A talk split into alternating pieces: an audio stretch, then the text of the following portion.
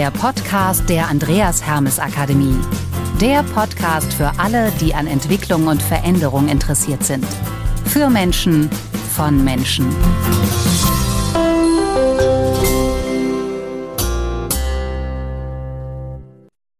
Und auch von mir ein fröhliches Welcome beim Trainer Talk, der Podcast mit Birgit Arnsmann.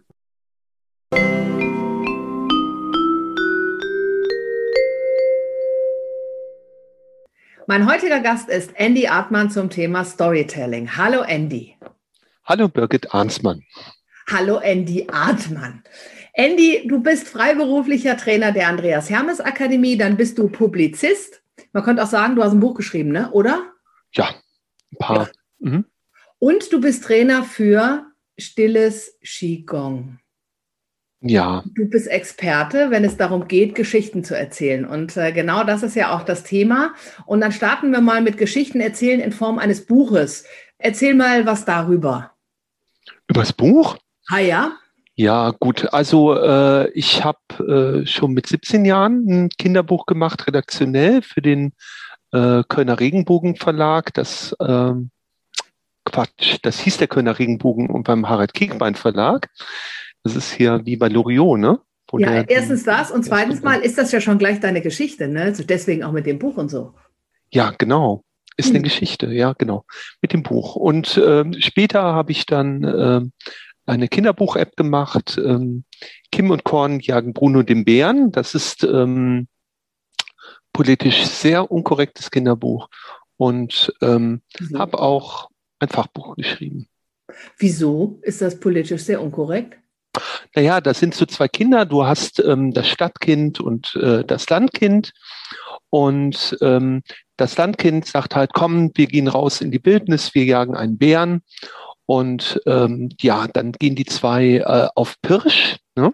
Ja. Und dann ja so Kinder und Waffen und so, das ist ja gar nicht so angesagt. Aber äh, was die äh, was die zwei Kinder im, im Büchlein äh, nicht mitbekommen ist, äh, die sehen überhaupt nie den Bären aber der Bär rettet die die ganze Zeit. Also die gehen zum Beispiel am Anfang über so eine baufällige Brücke, der Bär hält die so von unten fest und äh, die gehen dann halt äh, in den Wald und äh, treffen und sehen unterschiedlichste Sachen. Dann sagt immer das Stadtkind, ist das der Bär, ist das der Bär? Und dann sagt das Landkind, nein, das sind Wildschweine. Und dann gehen die so durch die Gegend und erleben ein bisschen die Natur. Andy, wie um Himmels Willen kamst du denn bitte auf diese Story? Äh, das hatte zwei Gründe. Zum einen, äh, ich habe den Programmierer dieser Kinderbuch-App kennengelernt und der hat gesagt, oh, da ist überhaupt ähm, noch kein, ähm, es gibt gar keine vernünftige Anwendung für mein Programm, der es mal richtig ausnutzt. Und dann habe ich gesagt, okay, dafür schreibe ich dir eine Geschichte. Und äh, damals war mir noch sehr präsent Bruno der Bär, der, vielleicht erinnerst du dich, der Problembär, der dann äh, auf Befehl des Ministerpräsidenten Stoiber ähm, äh, äh erschossen wurde. Ich glaube, der Bär starb mit erhobener Faust. Also ja. Und ähm, dann habe ich, ähm, dann fing das an. Dann äh, hat das so ein bisschen bei mir gewirkt und wahrscheinlich auch meine Erlebnisse mit der Andreas Hermes Akademie, meine Erlebnisse mit den Landrebellen und hier äh, auch dieser Gegensatz ne, zwischen Stadt und Land.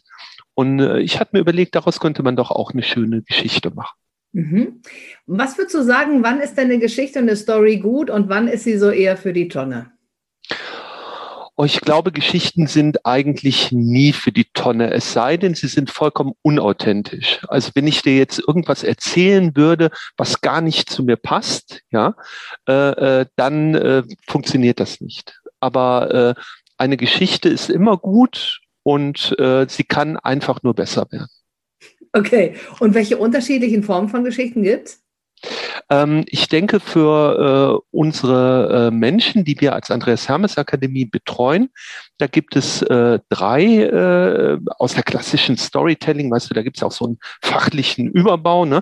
Da gibt es die sogenannte My Story.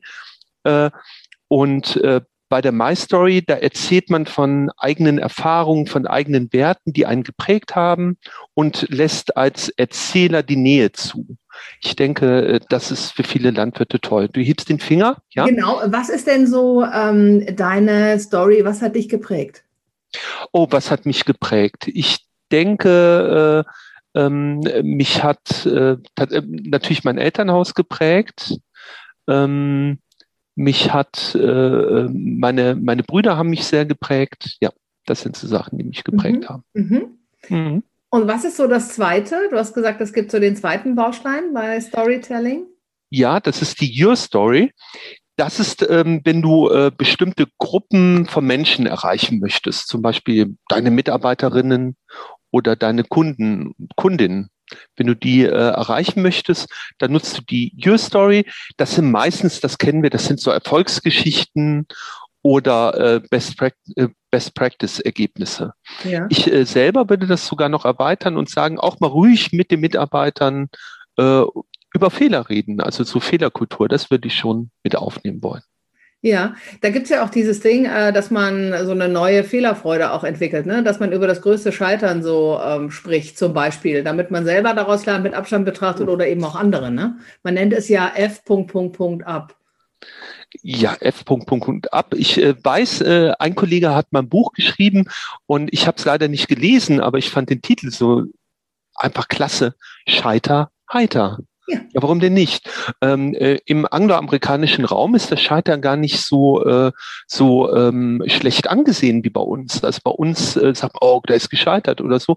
In Amerika sagt man, oh toll, der hat was ausprobiert und der macht jetzt was anderes. Ja. ja, ist eine ganz andere Herangehensweise. Und ich denke nur, wenn man Fehler macht, kann man ja lernen.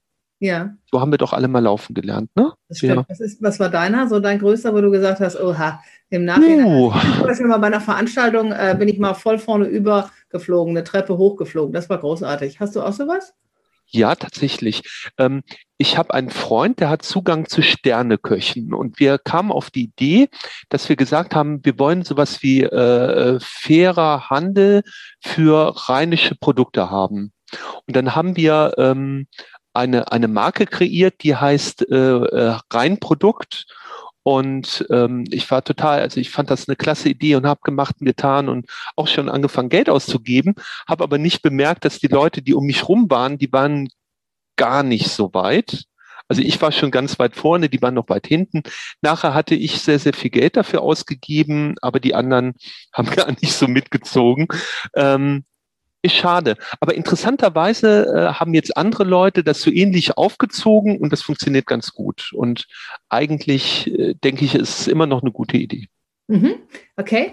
Und was war das dritte beim Storytelling? Was ist das für dich? Ja, das ist, ähm, äh, wenn äh, wir, das nennen wir die Our Story. Ne? Also die benutzen äh, Unternehmen, auch Communities, Gemeinschaften, Verbände, äh, die sich treffen.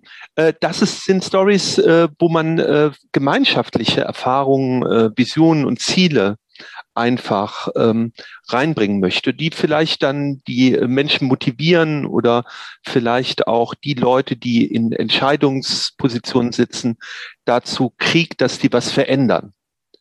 Ähm, das hat immer was mit Veränderung zu tun, das hat was mit Organisationskultur zu tun und vielleicht auch mit klein bisschen mit einem Wandel eines Wertesystems. Ja. Ein, der Wandel eines Wertesystems. Bei Werten ist es, finde ich, eine mega Überleitung zu dem Thema, du bist Trainer für stilles Qigong. Ja, genau. Werte, Story, stilles Qigong und du.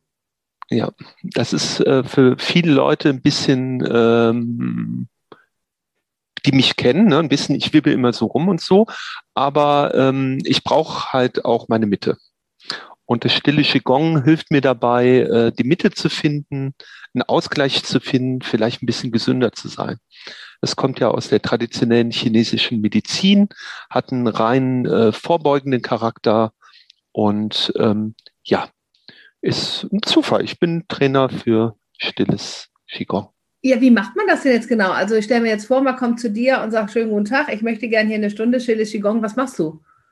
Oh, das wäre ein ganz seltener Fall. Es sind eher Gruppen. Ja. Oder ich baue es auch in Trainings ein. Also ich selber bin drauf gestoßen über meinen Sport. Also ich mache Aikido. Ähm, das ist äh, quasi der Kampfsport der Samurais, so heißt das immer hast ja diesen Film gesehen, ne? Damit. Ähm, ja. Ja. Der letzte Samurai. Ah, da schmilzt sie dahin. Ja, wahrscheinlich hat das mit, äh, mit dem eigentlichen wahrscheinlich gar nicht so wahnsinnig viel zu tun. Das ist so Mainstream, oder? Das ist schon sehr, sehr viel Hollywood, aber vielleicht erinnerst du dich an diese Szene, wo der kleine Junge und äh, der Tim Cruise dann äh, mit dem äh, Holzschwert äh, kämpfen. Ja. Tom Cruise ja. heißt er, ne? Tom heißt er, nicht Tim. Äh, mit dem Holzschwert kämpfen. Das ist tatsächlich Original Aikido, das machen wir genauso. Mhm. Das gibt's. Ja, und im Aikido, da geht's halt auch viel ums Ki, das heißt dann bei den Chinesen Chi, ne? Das ist da irgendwo in der Mitte äh, äh, von uns verankert. Es geht halt um Energien, wie wir damit umgehen. Die Japaner erklären aber nicht so viel. Ne? Die sagen, ach, machst du 10.000 Mal nach, dann wirst du schon sehen, was passiert.